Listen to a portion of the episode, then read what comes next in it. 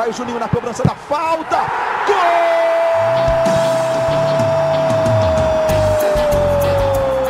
Está entrando no ar o podcast. Sabe de quem? Do Vasco! Do Vascão da Gama, do Gigante da Colina. É o GE Vasco.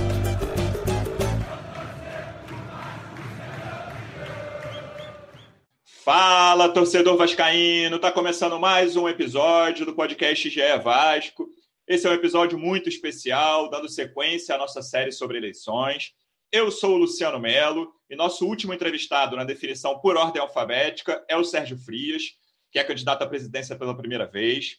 Já vou começar dando as boas-vindas. Sérgio, como é que você está? Muito obrigado pela sua presença, seja bem-vindo. Muito obrigado, obrigado pela oportunidade. Um abraço a todos do GE, a todos que ouvem e leem as matérias do GE e que nós tenhamos uma boa entrevista elucidadora para o quadro social vascaíno e o torcedor vascaíno em geral. Boa, para conversar com o Sérgio, estou aqui com dois setoristas de Vasco do GE, acompanham o dia a dia do clube. Como é que você está, Fred Gomes? Seja bem-vindo.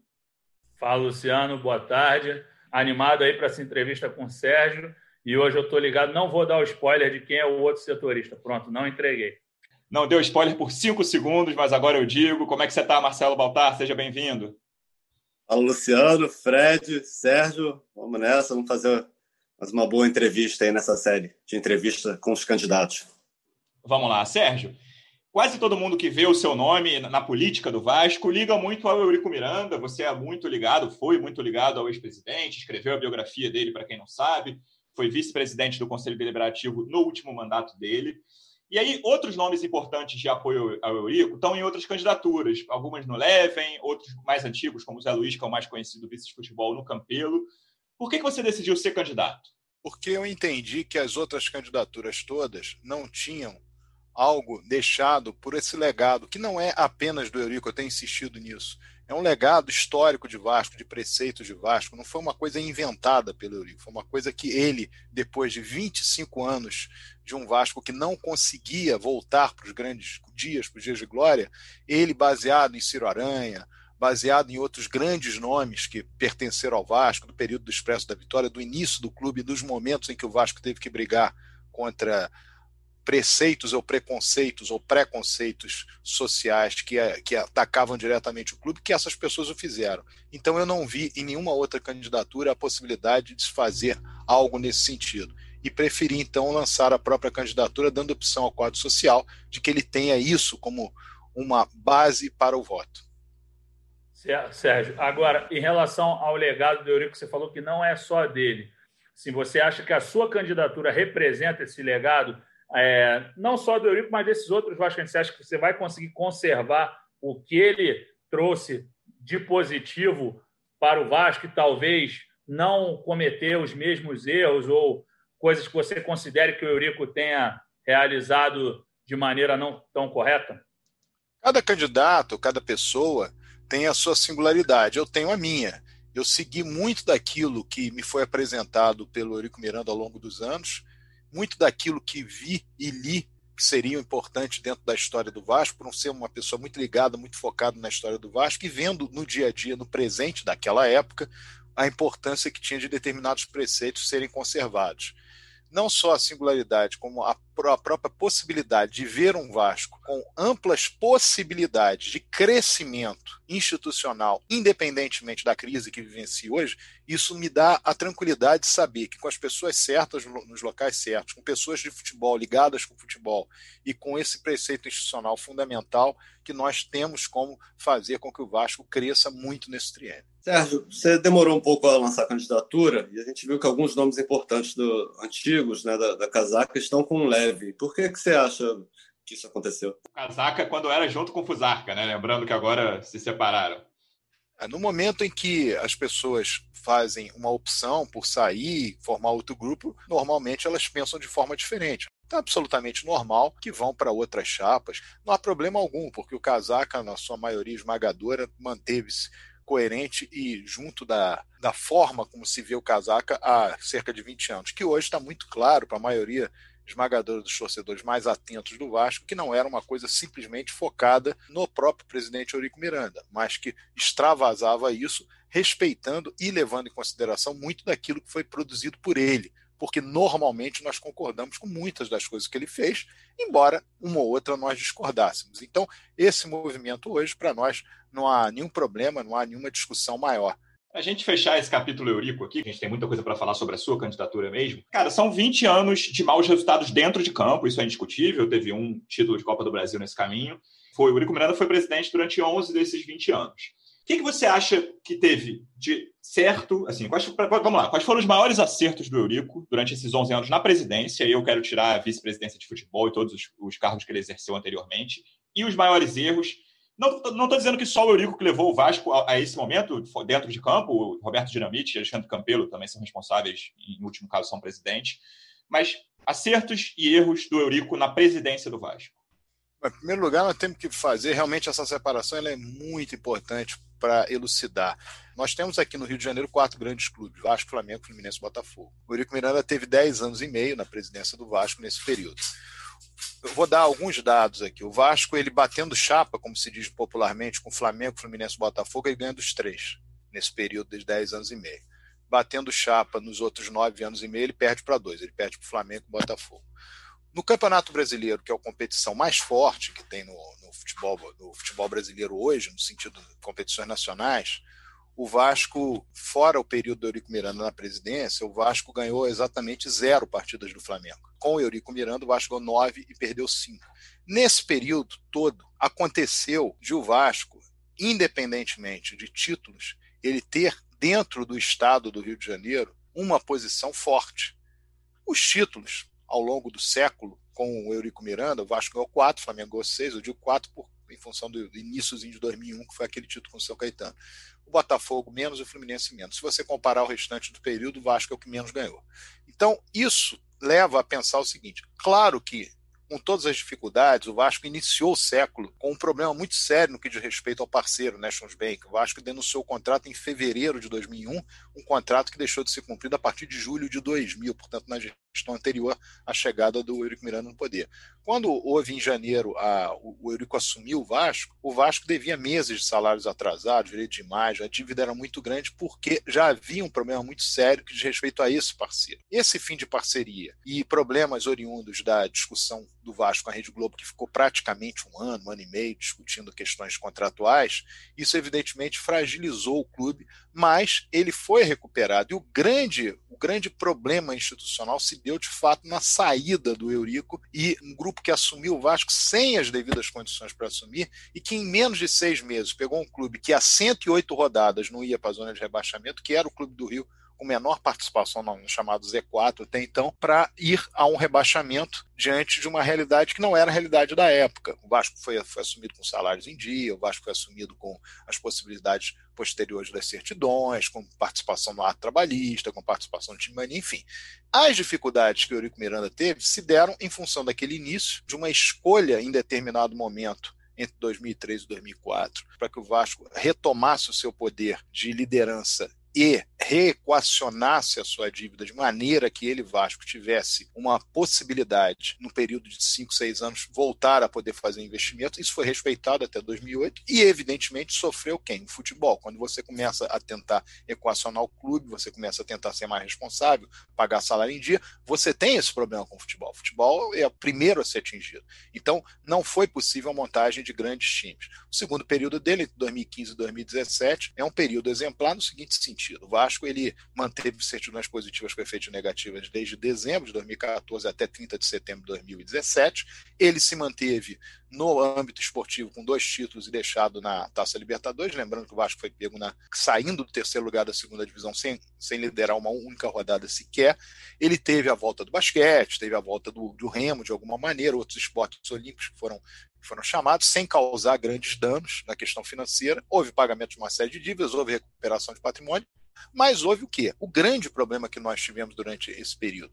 Havia já uma, uma forma de pensamento a respeito do Eurico Miranda que muitas vezes atrapalhavam determinadas situações para o clube uh, emergir em ações de investidores, marketing, alguma coisa nesse sentido.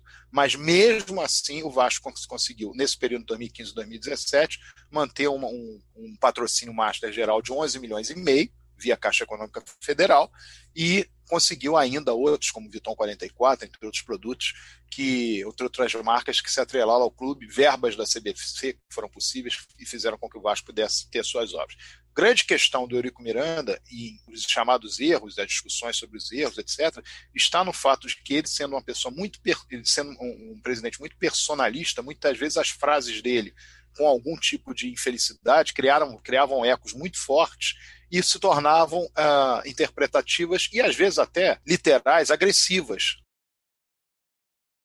E isso atrapalha, porque quando você tem uma relação com a imprensa, que é uma relação que em determinado momento vira uma relação de duelo, a imprensa ela tem uma forma de pensar que aquilo ali precisa ser visto de uma outra maneira. É natural, isso é uma, é uma um aprendizado de vida, de você lidar com as pessoas, sabendo que as pessoas estão ali do outro lado também fazendo o seu trabalho, buscando objetivar a melhor informação para o público vascaíno. Tem juízo de valor, como todos nós temos juízo de valor, mas a coisa precisa ser tratada de uma maneira mais, mais amena. E esse tratar de maneira mais amena leva a imprensa também a, a entender que ela pode ter uma, uma relação seja com o presidente de um clube, seja com o diretor, etc., uma relação de muito mais uh, absorção das ideias daquela pessoa que está ali trabalhando e querendo o, o melhor para o clube. Mas se você pudesse pontuar acertos e erros em medida, assim, você falou de erros, frases, é, e aí acertos mesmo, acho que você fez uma coisa mais geral, mas eu queria que você, vamos lá, dois acertos e dois erros do Eurico como presidente. O acerto, uh, manter a questão do enfrentamento e manter o Vasco como primeiro lugar nas cotas de TV junto com Flamengo, Palmeiras, São Paulo e Corinthians enfrentamento com os principais adversários, fundamentalmente o, o próprio Flamengo. Mas é, esse, esse seria. Dois, tem, há mais que isso, mas eu estou tá citando dois, eu estou pedindo, pedindo dois. Isonomia. Exatamente. O erro, os erros, eu acho que foi em relação ao tratamento. Muitas vezes o tratamento não condizia com aquilo que o Eurico Miranda era, ou era um dos piores momentos do Eurico Miranda na hora da fala isso atrapalhava, como eu estou te falando, a interpretação ela vem da fala, não adianta. Você fala alguma coisa com alguém, a pessoa vai, você acabou de dizer isso, então você está querendo explanar que a tua ideia é essa. Esse é o primeiro momento. E o segundo momento, eu entendo que a força que o Vasco tinha antes das discussões políticas, ela começou a diminuir. Então, determinados uh, atores políticos foram uh, colocados numa posição de destaque pelo próprio Eurico, porque eram oposição a ele, e ele entendia que não poderia ser, então ele, ele não só os citava, como debaterava com eles, isso acabou atiçando a curiosidade de muitos outros, criando problemas de ordem política, pessoais em determinado momento, de figuras que poderiam até tendo uma visão de Vasco, serem aliados no futuro. Porque, como uma pergunta que você me fez agora há pouco, que é a questão política, essa questão de você estar de um lado político, você estar de um outro lado político, isso é uma questão de tempo. A gente cansa de ver isso na política. Hoje um acha que tem que estar numa chapa, amanhã outro acha que tem outra. Hoje um pensa de uma maneira Vasco, aí observa o que acontece num triênio, puxa, eu estava errado, não era bem assim.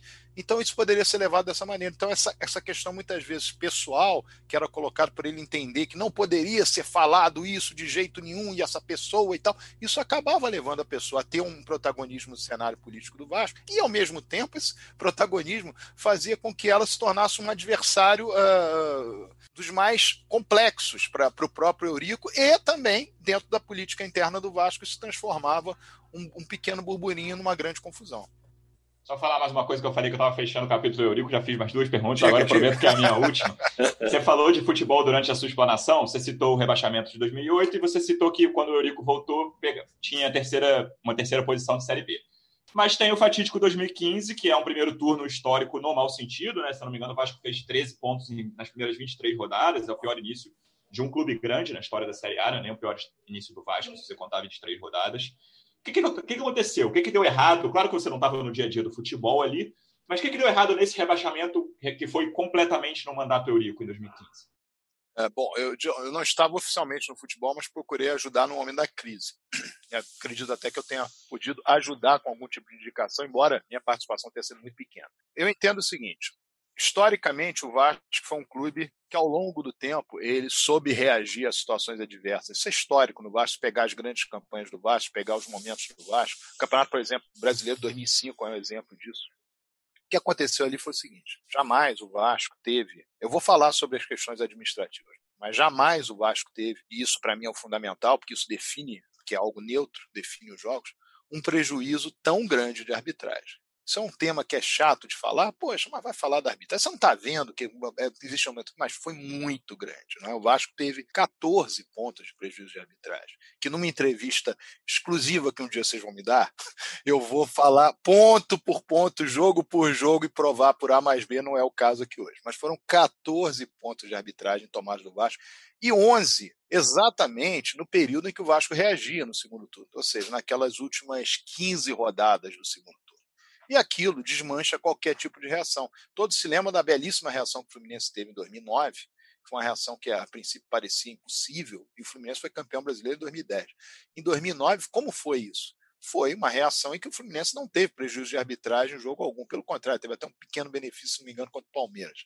Mas é natural, quando o time grande ele começa a reagir, por ele ser grande, cria-se um clima de fazer com que aquilo cresça, cresça, cresça, cresça, cresça e ele vai embora. E com o Vasco isso foi freado ao longo do período de reação. Foram três pontos no primeiro turno e onze no segundo turno. Bom, esse é o fator fundamental, tá, na minha cabeça. Agora, nos fatores outros, o Vasco começou o Campeonato Brasileiro muito mal. E a grande virou a grande o grande emblema do rebaixamento virou o Celso Rotti, né? Ah, o Celso Rotti entrou no Vasco, então o Vasco foi rebaixado. Eu entendo que o Celso Rotti deveria ter saído depois da derrota contra o Corinthians. O Vasco, não sei se vocês vão se lembrar disso, mas o Vasco perdeu o jogo contra o Corinthians, tinha 10 dias para treinar, e aí jogaria contra Joinville em casa, Santos fora e Curitiba em casa. E ali, naquele momento, se trocasse um treinador, o Vasco teria uma condição de somar mais pontos e não teria caído. Um dos pontos que não teria caído. A outra questão, se o primeiro treinador, que tinha acabado de ser campeão carioca, e o Doriva, se ele tivesse somado percentualmente os números de pontos que o Celso Rotti somou, que já é uma coisa dita muito ruim, o Vasco também não teria sido rebaixado. E nós vamos ficar no, no âmbito do si, do si, do si, do si, do si. O Vasco, ele teve, naquele período, uma grande dificuldade, porque ele precisava, de fato, manter os salários em dia, manter a credibilidade dos salários em dia, e o elenco era um elenco muito barato. Então, as contratações que foram sendo feitas, do Nenê, do Jorge Henrique, do Andrezinho, elas foram sendo feitas de uma forma que não estourasse o orçamento. O salário do Vasco, o maior salário do Vasco na época era 150 mil reais. Aí o Nenê foi, veio ganhando um pouquinho mais. E isso, de fato, foi uma grande preocupação, porque se imaginava que não, vai dar para nós nos mantermos esse ano com esse time, acabou de ser campeão carioca, e nós vamos conseguir no Campeonato Brasileiro uh, uma posição, enfim. E isso não foi acontecendo e algumas, algumas contratações acabaram tendo que ser feitas no meio da competição. Então, eu acredito que é um pacotão de fatores secundários, que foram esses últimos que eu falei. Agora, há um fator fundamental. Eu acompanho o Vasco e faço, é, faço anotações sobre o Vasco de, dos anos, todos os anos 40, né, para cá. Então, o que aconteceu dessa arbitragem? O Vasco em 2001 tinha tido uma, um, no Campeonato Brasileiro um grande prejuízo de arbitragem, era um turno só, eram, se não me engano, 28 clubes, 26 ou 28 clubes, e o Vasco tinha sofrido um prejuízo de arbitragem de 11 pontos. 14 pontos jamais aconteceu na história do Vasco. O Vasco precisava de 3 para não ser rebaixado, e foi e foi, foram subtraídos dele 14 pontos. Então, esse foi um fator fundamental. Mas o ano de 2015 não pode ser resumido apenas nisso. O Vasco estava há 11 anos sem ser campeão carioca, ia bater o seu recorde negativo de, de 100 conquistas de campeonato carioca, eliminou o Flamengo, o Vasco não ganhava o Flamengo há inúmeros jogos, eliminou o Flamengo e abriu ali uma. Foi o segundo jogo de uma invencibilidade 9 que ele manteve, e venceu na final do Botafogo. O Vasco não venceu a final do Botafogo há 50 anos, porque o campeonato Taça Guanabara de 65 era um campeonato à parte, o Vasco vencia. Em 77, o Vasco venceu um turno do Botafogo, mas se o Botafogo vencesse a partida, teria um jogo extra, então eu não considero uma decisão. Então, nos 50 anos sem vencer uma decisão, e a primeira decisão de campeonato carioca contra o Botafogo, que é um notório freguês do Vasco, como o Vasco se tornou um notório freguês do Botafogo em decisões. Ô, Sérgio, agora, em relação ao fato de você ter lançado por último, a candidatura. Te perguntar uma do lado estratégico e outra, talvez, do que pode ser seu diferencial. Você acha que o seu diferencial talvez seja esse conhecimento de Vasco, você é, certamente ter mais informações como, como historiador do que qualquer um ou outro candidato? E te pergunto se teve alguma coisa de estratégia na tentativa de adiamento do pleito, já que você, como foi o último a lançar, se você pretendia talvez familiarizar o torcedor, principalmente o sócio, com a tua candidatura, já que ela foi lançada tardiamente. Essa questão do adiamento da eleição é uma coisa que, antes de lançar a candidatura, eu já tinha dito isso. Os prazos no Vasco estavam errados. Estavam errados na Assembleia Geral Extraordinária, que é muito antes da possibilidade de, de lançamento de candidatura, embora o tema fosse um tema que, para todos, uh, em termos de aceitação, fosse tranquilo, mas os prazos estavam errados e foi repetido isso na Assembleia Geral Ordinária. E a grande questão é a seguinte: nós não podíamos entrar com uma ação, é, é, é, precisa, ser, precisa ser entendido isso. Houve uma, um comunicado do presidente da Assembleia Geral e não uma designação de data conforme está no artigo 61, parágrafo 2.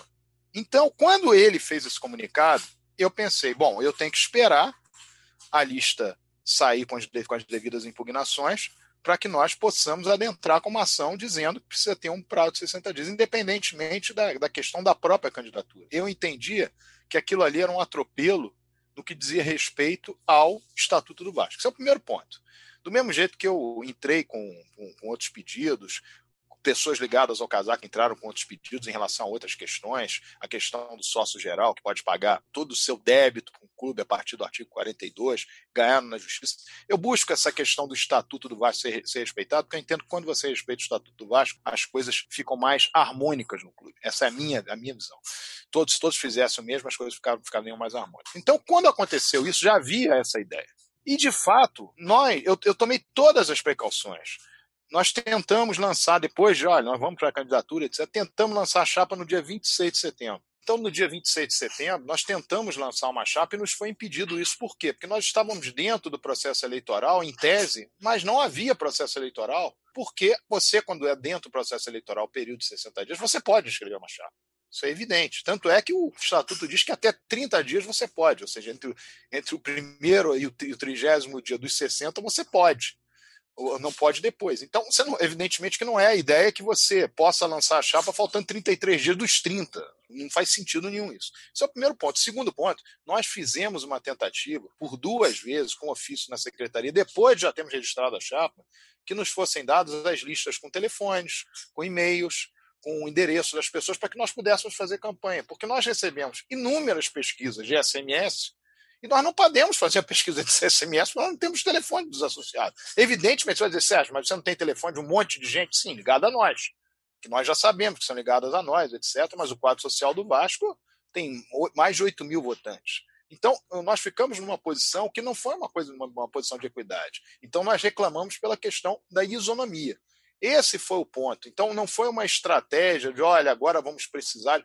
De fato, se você disser, Ora, se você, te, você entra por último, você tem mais tempo, é claro que você tem como mostrar mais coisa. Mas não, isso não advém de uma estratégia, isso advém realmente de uma ideia, desde lá de trás, que nós colocamos no casaca quando foi dada a data de comunicação para a Assembleia Geral Extraordinária, que aquele, aquele comunicado era nulo, baseado no que estava prescrito no Estatuto do Vasco. E a mesma coisa aconteceu na Assembleia Geral Ordinária. No que diz respeito à questão do futebol, nós precisamos entender uma coisa: o passado, o presente e o futuro do futebol eles se conectam de alguma maneira. Você aprende com o passado, tenta executar no presente, mas vislumbrando o que, que você pode obter no futuro com aquilo que você está optando hoje no presente.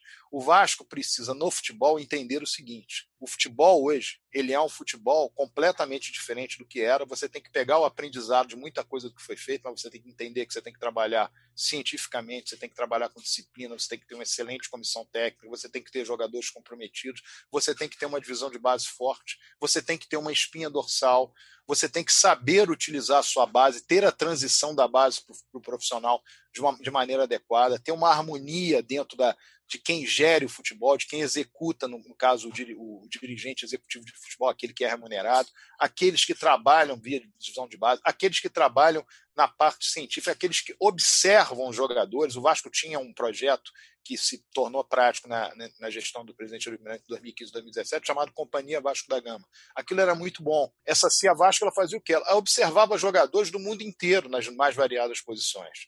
Essa, essas observações eram levadas aos treinadores que, em determinado momento, viam uma peça que não estava encaixada que podia se encaixar naquilo. Então, se você fizer um trabalho sério relacionado a isso, você tem um, do seu time uma espinha dorsal, um grupo de base e jogadores chamados jogadores funcionais. Esses jogadores são importantíssimos, eles se encaixam em determinado time e não se encaixam em outro. Eles se encaixam em determinado esquema tático e não se encaixam em outro, porque não são jogadores extra sérios, são jogadores que precisam ter um entrosamento entrosamento no sentido coletivo e uma absorção do jogo, da, da, da, ideia de jogo do treinador. Então, o Vasco, que na minha opinião contratou um treinador capaz nesse momento, é, a gestão do Alexandre Campelo, independentemente da sua oposição a ela, eu reconheço que esse treinador é um treinador capaz. Ele precisa ter um elenco que se coadune com aquilo que ele pensa. Ele precisa ter uma forma de jogar que esteja coadunada com a cabeça dos atletas. E o Vasco precisa ter isso como um, uma espécie de, de para que ele possa enfrentar seus adversários de igual para igual e não ficar preocupando em quanto é o orçamento em quanto é o custo mensal para você pagar o time de futebol. E sim, se esse time de futebol é eficiente e ele pode enfrentar os seus principais adversários com coordenação, com disciplina e com a devido, o devido espírito coletivo. É, Sérgio, seguindo aí no futebol, dá para ver que é uma grande paixão sua, né, sua memória. Quais são seus planos? Você chegou a falar um pouco agora, mas qual seria a estrutura do futebol do Vasco? Você já tem nomes para VP de futebol, executivo? Você pretende manter alguém da atual gestão?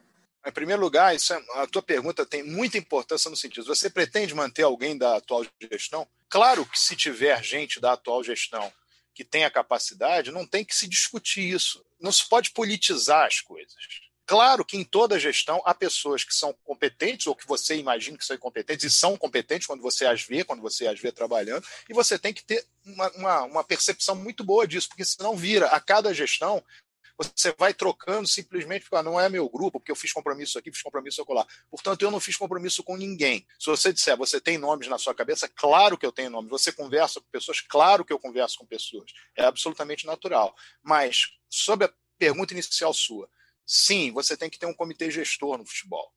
Você tem que ter a figura do vice-presidente de futebol, ok, mas você tem que ter o diretor executivo, aquele que está de olho. Você tem que ter a pessoa do vestiário, aquela que é responsável pelas contratações, mas que ela é responsável no contratar e não simplesmente dizer eu levo quem eu quero, etc. Você tem que partir desse ponto que eu falei, da análise científica de jogadores, dos atletas, das condições financeiras que tem o clube para contratá-los. Isso também faz parte de gente que esteja no comitê gestor. Como também no comitê gestor você tem que buscar pessoas que sejam aquele liame entre a base e o profissional. Essas pessoas são fundamentais. Você muitas vezes lança um jogador de forma errada ou equivocada e esse jogador não consegue mais andar. Em outras oportunidades, se você lança errado e você tem ali dentro do comitê gestor uma pessoa que observa isso, fala, segura um pouquinho, Vamos dar mais dois meses, mais três meses, o jogador volta e consegue dar conta do recado. Então, isso é muito importante, você ter essa ideia do, do como você faz para trazer da base para o profissional os atletas. E também, muito próximo disso, deve ter aquelas pessoas que representam o Vasco, federação, confederação, para que isso seja um papo que absorva todos eles, sabendo que, olha, todo mundo aqui está tratando de futebol e nós temos que deixar tudo muito bem concatenado, tudo muito bem encaixado para as coisas funcionarem. Fundamental observar aquilo que a comissão técnica deseja Claro que a comissão técnica pode desejar que você contrate um jogador que não tem a menor condição, mas ela, a comissão técnica, se ela tiver devidamente alinhada com a direção do clube, ela percebe onde é que ela pode ir, o que ela pode conseguir e aquilo que pode fazer com que o futebol que ela quer que o Vasco jogue em campo esteja devidamente direcionado àquilo que a direção pretende do clube enquanto uh, pagamento para esse elenco, pagamento para toda essa estrutura de plantel. Então, a ideia de um vice-presidente de futebol como era o Eurico Miranda, naquela época era absolutamente plausível. E a figura dele também fazia com que fosse plausível. Hoje não dá mais. Hoje você tem que buscar um núcleo de pessoas que possam fazer do futebol um ambiente em que haja essa, esse entrosamento e essa harmonia. E aí você tem que escolher as pessoas baseado no preceito de que essa harmonia seja obtida durante a gestão. Um problema central do futebol, do Vasco, não só do futebol, né, dos funcionários, tem sido o atraso de salário. Que que, como é que você trabalharia para acertar isso numa possível gestão em caso de vitória, Sérgio? Para acertar e botar salários em dia? Bom, a primeira coisa que você tem que fazer quando você entra no clube é mostrar para parceiros, possíveis investidores, que o clube tem, a partir daquele momento, uma unidade política que ele tem, a partir daquele momento, credibilidade, você tem que buscar os credores, você não tem que ignorar, isso é muito normal em quem não, não, não busca o princípio da continuidade administrativa, você ignora o que está para trás e diz, olha, agora é daqui para frente, porque é mais simples. Você olha e fala, daqui para frente eu toco. Mas não pode ser assim. Então você tem que trazer todo mundo. O Vasco é um clube que deve, o Vasco é um clube que deve salários, o Vasco já tem salários desse ano que estão devidos para o ano que vem, então você tem que conversar com todo mundo e dizer, olha, a responsabilidade aqui vai ser pagar. Nós podemos abrir mão de ter uma determinada coisa aqui ou acolá para pagar. E eu não abro mão de uma coisa. Os funcionários têm que receber. Os funcionários administrativos, principalmente os funcionários mais, mais humildes. Eles, eles mantêm o clube em pé. Você está dizendo, está afiançando, então, que você vai pagar os funcionários? Não, estou dizendo que vou pagar a todos. Mas eles precisam ter, em qualquer tipo de eventualidade, prioridade. Isso é muito importante. No que diz respeito à forma como você vai fazer, você tem que orçar, entender que você pode até, em determinado momento, ter que estourar alguma coisa do seu orçamento, desde que você tenha lastro.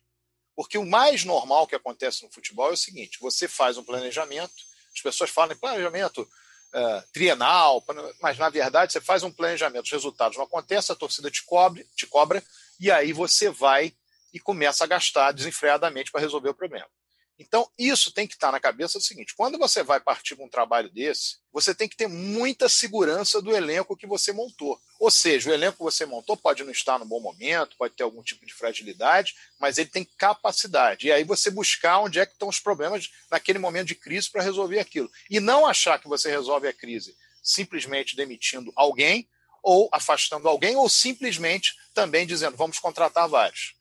Se o Vasco tiver isso na cabeça, ele consegue se manter. Então, o fundamento é você escolher muito bem, priorizar o que deve priorizar e trazer ao jogador, trazer ao funcionário confiança na tua palavra. Um dos grandes méritos, nós falamos aí já de Eurico Miranda, um dos grandes méritos que Eurico Miranda tinha é que as pessoas acreditavam nele, porque ele iria conseguir, ele iria resolver o problema salarial, o problema de alguma coisa que estava acontecendo, no momento em que ele dissesse, vou resolver. Então, essa confiança tem que ser trazida. O jogador de futebol, os profissionais de futebol, eles se comunicam, eles se falam e eles percebem, olha, esse dirigente aqui busca de fato fazer, fica, fica atrás, ele se, realmente se preocupa. Ah, esse aqui não, esse aqui não vai, não está nem aí. Então, esse comprometimento você tem que ter. Um comprometimento com aquele pessoal que faz parte do teu corpo funcional e aquele pessoal que vai te dar sustentáculo no futebol e, eventualmente, em outros esportes que o clube venha ter. E, Sérgio, saindo um pouquinho o campo de bola e tudo mais, da, da, da, estrutura, perguntando em relação aos jogos, onde o Vasco vai jogar. Quais seus planos para São Januário, Maracanã e os dois CTs que o Vasco terá à disposição, né? Muito bem. Em relação a, aos jogos em São Januário, eu sou daqueles que sou a favor que os jogos do Vasco, até por um, uma questão do, dos programas de sócio-torcedor, uma questão de valorização do próprio Estado, que o Vasco atue em São Januário, a não ser em partidas de fato em que ele vá ter um número de, de público muito além da capacidade de São Januário e que possa levar para o Maracanã. O problema do Maracanã é que o Maracanã encolheu muito. Né? O Maracanã, nós até 2009, nós levávamos mais de 100 mil pessoas para um jogo no Maracanã.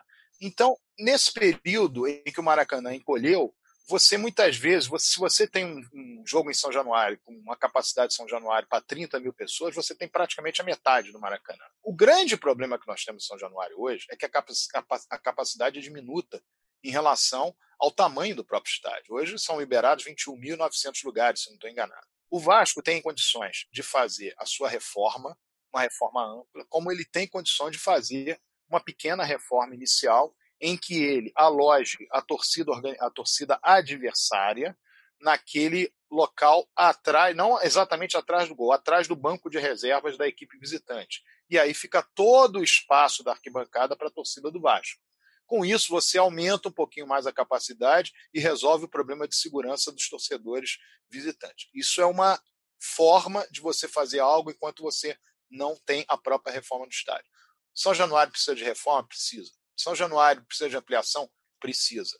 São Januário pode ter um projeto em que isso se coadune com o entorno de São Januário? Fundamental. O entorno de São Januário tem que ter estrutura também para poder o Vasco crescer da maneira como quer crescer dentro do seu próprio complexo, que diz respeito à capacidade. Quando o Vasco, num eventual acordo, tiver São Januário como um local em que ele não pode ter os seus jogos, você já tem que ter outro em mente. Essa empresa, ou essas empresas, ou esses investidores, ou esses parceiros que estão ali, eles têm que, de alguma maneira, garantir o Maracanã, seja no valor monetário do que você iria gastar no aluguel do Maracanã, seja dando a, a opção do Vasco nos jogos em São Januário. Por quê? Na nossa ótica, o Maracanã é do Vasco, como é de todos os outros três grandes clubes do Rio. Isso é sempre um preceito nosso. E diria mais, América, Bangu e outros clubes. Então, dentro dessa lógica, se você tiver uma cobrança no Maracanã, e essa cobrança for uma cobrança muito alta para o Vasco, o Vasco vou fazer as contas, poxa, se eu estivesse jogando essa partida em São Januário, como eu estou em obra aqui, eu não posso jogar e olha só o que eu vou gastar. Isso já tem que fazer parte do acordo. Você já tem que ter o Maracanã dentro de uma obra em São Januário, o Maracanã como um alicerce para você, sem que você tenha um gasto além do gasto que você já tem normalmente uh, com relação ao futebol. Há jogos em que você ganha em qualquer lugar. Há jogos em que a tua possibilidade de ganhar no seu estádio é muito maior. Você tem que pesar o aspecto técnico quando você vai atuar em São Januário ou no Maracanã. O Vasco venceu uma Taça Libertadores em São Januário. E sem São Januário, talvez não a vencesse, por melhor que fosse a equipe. Isso tem que pesar. Agora, não dá para imaginar hoje, como em 1998, quando você põe em São Januário quase 40 mil pessoas num jogo. Hoje você põe 21 mil. Então você tem que ter, de alguma maneira, uma estrutura para aumentar essa capacidade do estádio e fazer com que jogos de maior porte possam ser realizados lá. Sérgio, saindo pouquinho do futebol, pensando mais na parte de, gestão, o Vasco é uma das maiores torcidas do país, né? tem, acho que é a quinta maior torcida do país hoje, só que arrecada pouco, décima primeira ou décima segunda maior arrecadação entre os clubes da Série A, pouco mais de 200 milhões por ano. O que fazer para o Vasco arrecadar e ter receita até para investir forte no futebol? Bem, nós temos uma dificuldade muito grande quando nós fazemos essa análise da quinta torcida, porque São Paulo é muito grande, o estado de São Paulo é muito grande, as torcidas de São Paulo, São Paulo, Palmeiras, Corinthians, elas são enormes e o estado de São Paulo é muito maior que o do Rio. Mas proporcionalmente no Brasil inteiro, Vasco e Flamengo são imbatíveis, porque o Vasco e o Flamengo têm torcidas no Brasil inteiro de, de forma muito alavancada o que não acontece com as equipes de São Paulo, embora isso evidentemente tenha crescido nos últimos 20 anos, porque anteriormente os veículos de comunicação chegavam muito mais, os do Rio, dos que os de São Paulo. Ali eu estou falando 20, posso falar 30. Mas depois de um determinado tempo isso se equilibrou e, evidentemente, os clubes de São Paulo também cresceram. Há uma dificuldade muito grande no que diz respeito a, a, aos clubes do Rio e clubes de São Paulo. Em São Paulo gira muito mais dinheiro do que no Rio de Janeiro. O Vasco tem uma lição para ser absorvida. O que aconteceu com o Vasco no final do ano passado demonstra o tamanho da paixão que essa torcida tem pelo clube. Não se coloca 150 mil sócios torcedores no momento em que o Vasco estava vivendo. É claro que era uma resposta ao momento que o principal rival estava vivendo, mas não é fácil dar essa resposta da maneira avassaladora como a torcida do Vasco deu. Fazer o que a torcida do Vasco fez no que diz respeito a esse CT parecia uma ideia louca, que não seria nunca possível. A torcida do Vasco fez o que fez. Esse é o maior patrimônio que o Vasco tem. Se o Vasco souber tratar a torcida, se o Vasco souber trazer a torcida para dentro do Vasco, se o Vasco souber entender que essa torcida só quer ajudar, ela só quer ver títulos, ela só quer ver vitórias, o Vasco vai ter, com certeza, um aumento de receita, com certeza, novos parceiros, com certeza, pessoas que vão olhar. Olha o tamanho dessa marca, olha o comprometimento da torcida do Vasco com essa marca, com esse clube. O Vasco tem que usar a sua história, que é belíssima, tem que entender o tamanho de paixão da sua torcida para poder entender que a forma dele captar receita, tendo evidentemente estabilidade política, tendo preceito institucional acima do pessoal, que isso é o grande sustentáculo do Vasco. Não é fácil você viver uma situação em que você quer ajudar e você não sabe como a torcida do Vasco quer ajudar o Vasco. Isso foi comprovado e foi uma grande lição da torcida do Vasco para com todos aqueles que militam no mundo, no mundo político, no mundo social, no mundo vascaíno em geral. Sérgio, eu tinha falado que era a última pergunta de Eurico, mas tem uma coisa que não é exatamente do Eurico. Estou passando por mentiroso aqui já, né? Cara, eu até fui ver aqui, foi dia 16 de janeiro, três dias antes da eleição da Lagoa, o Vasco anunciou o patrocínio da Lasa. E foi uma negociação muito conduzida, não, não exatamente conduzida, mas muito. O Casaca, o seu grupo, não sei se exatamente participou, se para até explicar isso, mas fez muitas loas públicas a isso. Foi uma coisa que o Casaca bateu no peito e falou: ó, Vasco tem um novo patrocínio master.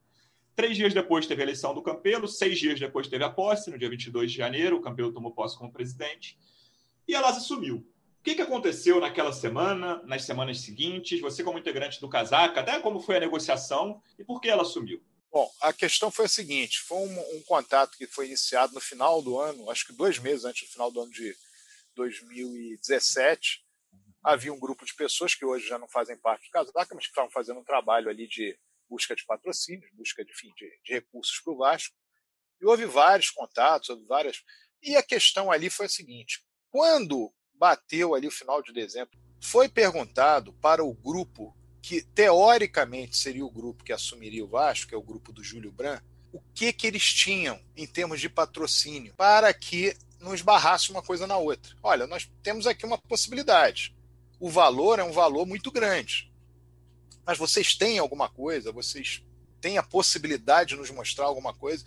E aí, não, não temos, não temos nada. Aliás, isso foi, foi dito, acredito que o pessoal aí lembre, quando houve uma entrevista do Júlio Brandt em que ele já se posicionou, foi um erro estratégico político dele, quando ele já se posicionou como presidente do Vasco, ele disse na ocasião que o Vasco, é, que ele chegava ao Vasco, mas eles não tinham nada. O objetivo era chegar ao número de sócios do Benfica que tinha 250 mil sócios, que ele acreditava no tamanho do torcedor do Vasco, isso a torcida do Vasco fez sem nenhum dirigente, fez praticamente, como eu falei, 150 mil pessoas em um mês e meio. Mas era essa, era essa grande, a grande, o grande projeto. Então se coaduna de fato com aquilo que foi dito. Olha, não temos nada aqui. A mesma coisa foi com relação a material esportivo na época. Não tinha nenhuma um vislumbre de material esportivo. Isso foi tentado. Então o valor era, era um valor considerável. Foi feito, foi feita a negociação, mas publicada em internet e um mês e meio depois, em não tendo dado, não dado retorno, em o dinheiro não tendo entrado, ficou absolutamente livre ali para que fosse feito qualquer outro. E aí houve um erro, que na minha opinião é um estratégico, porque o Vasco tinha por três anos Caixa Econômica Federal. Se ele tivesse novamente as certidões, ele teria a possibilidade de mais um ano. E o Vasco, em abril, o Vasco recebeu um valor enorme em relação ao Paulinho. Então ali você poderia ter feito uma análise de possibilidades. Olha, posso de repente voltar a ter certidões, como é que eu faço? De repente eu consigo ali, porque a verdade é que o Vasco passou o ano de 2018, comprovando que não tinha nada mesmo, passou o ano de 2018 sem nenhum patrocínio master. O Vasco ficou o ano inteiro sem patrocínio master.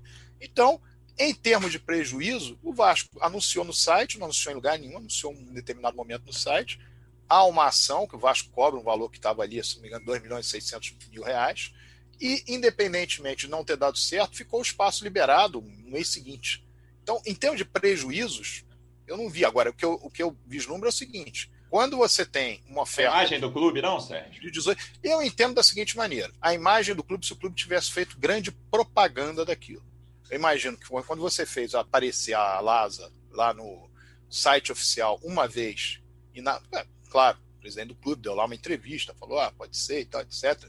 É um, um parceiro, o futuro eles vieram aqui, o, o presidente da Lázaro veio aqui em São Januário, conversou com ele. Como você está perguntando, você teve participação? Não, não tive nenhuma participação. Não tinha, havia gente do grupo do casaco, as pessoas que hoje não fazem mais parte, que fizeram isso. Eu não tive participação. Mas soube, ah, aconteceu isso, está acontecendo aquilo.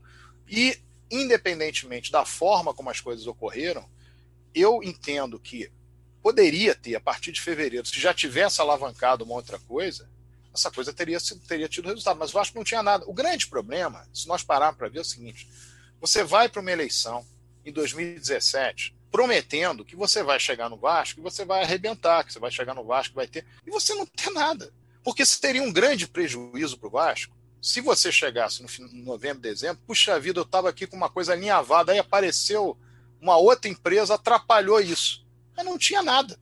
Essa é a realidade. Então, eu acho que havia o vislumbre da própria Caixa Econômica Federal. Creio eu que se tivesse havido uma reeleição, o Vasco teria fechado com a Caixa Econômica Federal pós o não fechamento com essa empresa, ou pós a, essa empresa não ter pago o que devia pagar e entrar com ação contra ela, e o Vasco teria condição de manter a Caixa Econômica Federal.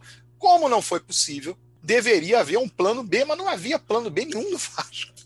Essa que é a realidade. E isso acabou atrapalhando o Vasco ficar um ano. E os patrocínios que o Vasco obteve no ano passado e nesse ano, comparados aos patrocínios que teve em 2015 e 2017, são ridículo. O Vasco tinha uma outra, a, a, média é 11 milhões e meio de reais de patrocínio nos três anos. E a média hoje que se tem é alguma coisa em torno de 4 milhões, enfim, três vezes menos. Ô Sérgio, agora, é, naquela hora eu acabei emendando duas, agora eu vou só para o CT. Quais seus planos para esse novo CT do Vasco e o CT da base que também está para ser entregue? O que, que você pensa para esses dois lugares que podem formar craques para o Vasco e, e, centralizar o trabalho tanto de base e profissional no, no, lugar onde as pessoas, onde os jogadores, tanto os mais jovens quanto os mais experientes, vão poder trocar é, experiências. Como é que você projeta aí essa questão?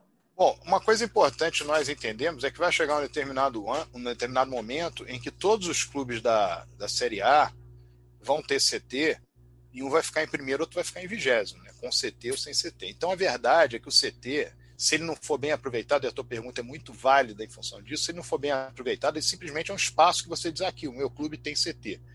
Claro que você tem que ter a proximidade da base com o atleta profissional, isso é evidente. Você tem que considerar as categorias de base menores para fazerem o trabalho. Você tem dois, agora você tem dois ambientes para isso. Você tem a ideia de Caxias e a ideia do novo CT. Muito bem. Tem que se dar um espaço que parece, ah, ninguém quer saber. Eu entendo que tem que saber sim. É até uma tradição do Vasco. Tem que ter um espaço para o futebol feminino treinar. As meninas têm que treinar, têm que jogar. O Vasco tem várias categorias de futebol feminino, tem que ter um espaço. Pode ser em Caxias, pode ser dividindo o espaço com os meninos, ah, os mais novos, etc. Mas precisa dividir o espaço que eu estou dizendo, não necessariamente ao mesmo tempo, estou dizendo, dividindo o, o, o espaço físico. O fundamental é você entender que o CT serve para que o jogador tenha uma concentração naquilo no jogo, concentração, uma coisa fora daquele ambiente do estádio, fora daquele ambiente do jogo, o CT serve para isso, e que é o momento em que você pega o jogador profissional, o jogador de base, eles um observa o outro, fundamentalmente os da base observam os profissionais, aprendem coisas ali, e a forma de você fazer a transição de um, de um para o outro, de, um, de uma categoria para outra, no caso do, do, do chamado futebol juvenil ou júnior, junior, de juniores para o profissional, fica adequada a um conhecimento que você já tem de como funciona o profissional. Então, o CT é um grande ganho para o Vasco, não há dúvida nenhuma, mas você tem que saber usar o CT, não é simplesmente ter o espaço e deixá-lo isolado das, das questões mais estratégicas do clube e das, das transições da base para o profissional. Sérgio, como você avalia a gestão do Campeiro nesses três anos? Foi uma gestão que teve o voto do seu grupo no dia 18, lá na Lagoa, né? que ganhou o apoio do seu grupo, quando elegeu de fato. Sim, nós demos apoio no dia 18 e eu tive uma preocupação logo em seguida, dois ou três dias depois, de dizer: nós temos que buscar a unificação do clube, a unificação política do Vasco. O Vasco precisa estar minimamente unificado para poder vivenciar esses próximos três anos. Então, eu, nas, nas mídias do Casaca, eu procurava falar sobre isso, porque eu entendia o seguinte: bom, nesse momento, nós temos um grupo antagônico político a nós, que é o grupo Identidade Vasco, no poder, que, é, que o Alexandre Campelo era um representante desse grupo. Nós temos o Conselho de Benemética que conseguiu se coadunar com aquilo naquele momento, com aquele grupo naquele momento, o próprio Rico Miranda como um grande líder dentro do clube, e o Casaca da mesma maneira, entendendo que era o momento de unificar, o momento de tentar fazer com que houvesse um entrosamento. Houve um problema muito sério que aconteceu também na gestão do Roberto Dinamite quando entrou, que é o fundamento institucional que diferencia o Casaca de qualquer outro grupo. Houve um não respeito ao princípio da continuidade administrativa. Quando você não respeita o princípio da continuidade administrativa, você põe tudo abaixo do que foi feito. O presidente Eurico Miranda saiu do Vasco. Os últimos meses foram meses muito difíceis por causa da instabilidade eleitoral, os parceiros preocupados se iriam ou não iriam receber uma eventual ajuda naquele momento, se o Eurico Miranda saísse e outro candidato entrasse. Então, houve um problema de atraso. Aquele, o Vasco manteve a sua relação com, com os funcionários e jogadores em dia, ou praticamente em dia, com às vezes um pequeno atraso de 10 dias, mas volta, enfim, durante um período entre dezembro de 2014 até setembro de 2018. Perdão, setembro de 2017. E também pagou os salários que haviam sido deixados pela gestão anterior, 13 terceiro, etc. Acordos o Vasco fez aos montes naquele período de 2015 e 2016 foi cumprindo. 2017, alguns acordos. Olha, deu problema naqueles últimos meses Então, deixou de cumprir algumas parcelas. Faltava alguma coisa naquele final de gestão. Quando houve a assunção, digamos assim, da, da gestão do, do Alexandre Campelo, naquele momento, o Eurico Miranda conseguiu, para a gestão que chegava, uma entrada inicial de 11 milhões de reais. Ele aumentou a dívida da multa rescisória, dívida rescisória, multa rescisória do Paulinho de 10 milhões de, reais, de euros para 30 milhões de euros. E em menos de 90 dias entrou aquele dinheiro todo. Havia uma questão de bom senso ali naquele momento, de entender que era a hora de o Vasco, nos seus discursos, de dentro do clube para fora do clube, para a imprensa, para os torcedores, dizer: olha, houve aqui um grande esforço feito por essa administração e nós vamos continuar esse trabalho. Infelizmente, o final não foi da maneira adequada, mas nós estamos aqui para levar essa, essa continuidade desse trabalho e aí mostrarmos a nossa singularidade, mostrar a nossa, nossa, nossa forma de pensar Vasco, etc., mas dentro desse preceito. E o que se fez foi exatamente o contrário. Para fazer ou para dar uma possibilidade de absolvição de quaisquer problemas futuros, foi levado para aquele passado recente. Olha que situação que o Vasco foi deixado. Ignorando tudo que foi feito durante aquele período de dois anos e nove meses de gestão em que todos sabiam perfeitamente as dificuldades que foram encontradas desde dezembro de 2014. Isso imediatamente criou no nosso grupo a ideia, quando nós vimos uma carta que não foi nem escrita pelo Alexandre Compelo, foi escrita pelo grupo que hoje está ligado ao Jorge Salgado, foi feita uma carta que nós achamos insidiosa no que diz respeito à situação que o Vasco vivia e aquilo tudo que foi feito. Naquele momento em diante, eu liguei para o Eurico e falei: olha, partir de agora, nós somos oposição a essa gestão, porque essa gestão está desrespeitando não só a você, que era o presidente, mas a todos aqueles que participaram, e nós sabemos a dificuldade que foi vencer, vencer esses três anos. Então, naquele processo, a partir daquele processo, nós nos tornamos oposição. Mas nunca uma oposição devastadora, uma oposição de querer levar as coisas. Pelo contrário, uma oposição que foi muito mais perseguida por pouco, por, por, por muito pouco que se opunha, porque, na verdade, havia um métier ali já, olha, mas vamos manter do jeito que está, está tudo bem, e nós não, não aceitamos. Mas entendeu? isso aqui é um ponto para nós muito caro. Então, quando você vai assumir um clube, como qualquer outra entidade, como deveriam ser as, as empresas, como deveriam ser prefeituras, etc., você tem que assumir os problemas que você recebeu, cuidar desses problemas de forma prioritária, principalmente no que diz respeito a salários, porque aqueles funcionários permanecem no clube, aqueles atletas permanecem no clube, e eles precisam ter uma satisfação daquele, daquele valor. E você, dentro de uma característica que você recebe que o Vasco recebeu em menos de 90 dias, deveria haver essa preocupação e não houve. Então faltou o princípio da continuidade administrativa. Isso para nós foi devastador para o Vasco em 2008. Se o Vasco simplesmente se mantivesse até o fim do ano, cumprindo o que estava cumprindo até 2008, o Vasco não cairia de divisão de jeito algum aquilo foi um, um choque, uma tentativa de choque de gestão, quando não era necessário choque de gestão, era necessário aprender com aquilo que fora deixado pela gestão e fazer as devidas mudanças que se achasse adequadas. E era exatamente, foi exatamente o mesmo erro ocorrido dez anos depois. Nós vimos o erro, o, o erro ocorrendo. E desde então nos tornamos oposição. Então, o grande problema dessa administração do Campelo veio disso. As outras coisas foram consequência. Houve uma péssima visão política do presidente do Vasco, brigou com o próprio grupo que era ligado a ele, que o Vasco ficou praticamente é, dividido, fragmentado em muitos, em muitos grupos, muitas visões. E ao, ao, longo da sua, da sua trajetória, ele não conseguiu se mostrar um grande captador de recursos.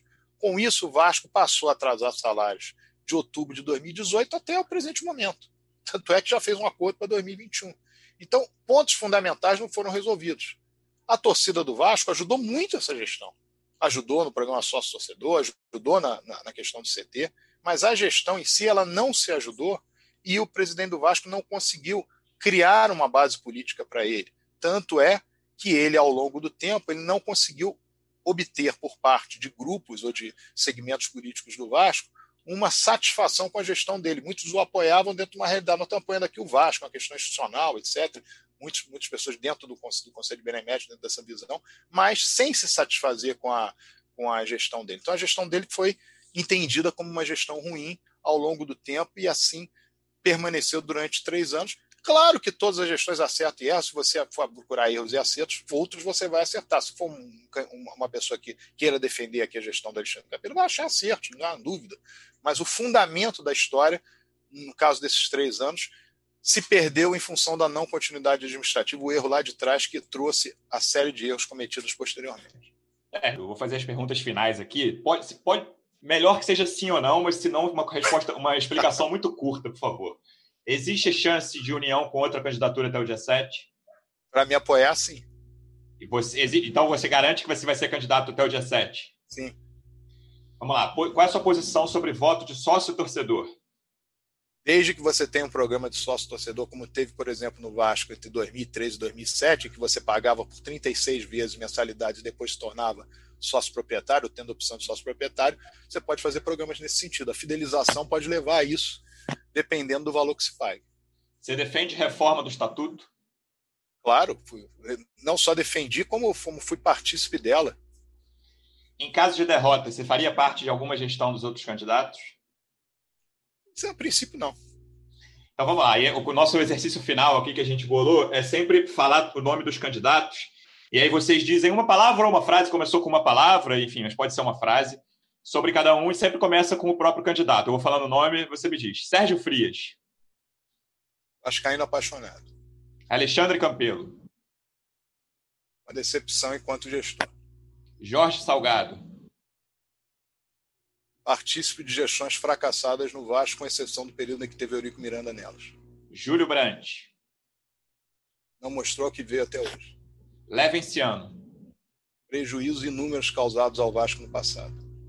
Sérgio, queria te agradecer muito e perguntar se você tem um recado final para a torcida e para o sócio do Vasco. Acreditem no Vasco, acreditem na possibilidade, na força de vocês, que essa força de vocês é que pode alavancar o Vasco para o futuro. Beleza, já vou me despedir dos meus companheiros aqui. Fred, obrigado pela presença mais uma vez, amigo. Um abraço. Valeu, Luciano. Prazer participar mais uma vez aí desses podcasts com os candidatos. E Sérgio, muito obrigado pela participação. Um grande abraço para você.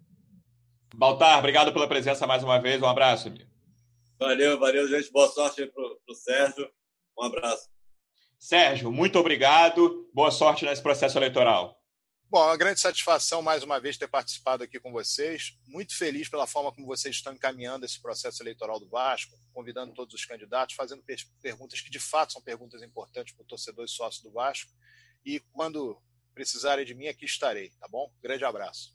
Obrigado, torcedor vascaíno. Obrigado pela audiência. Um abraço.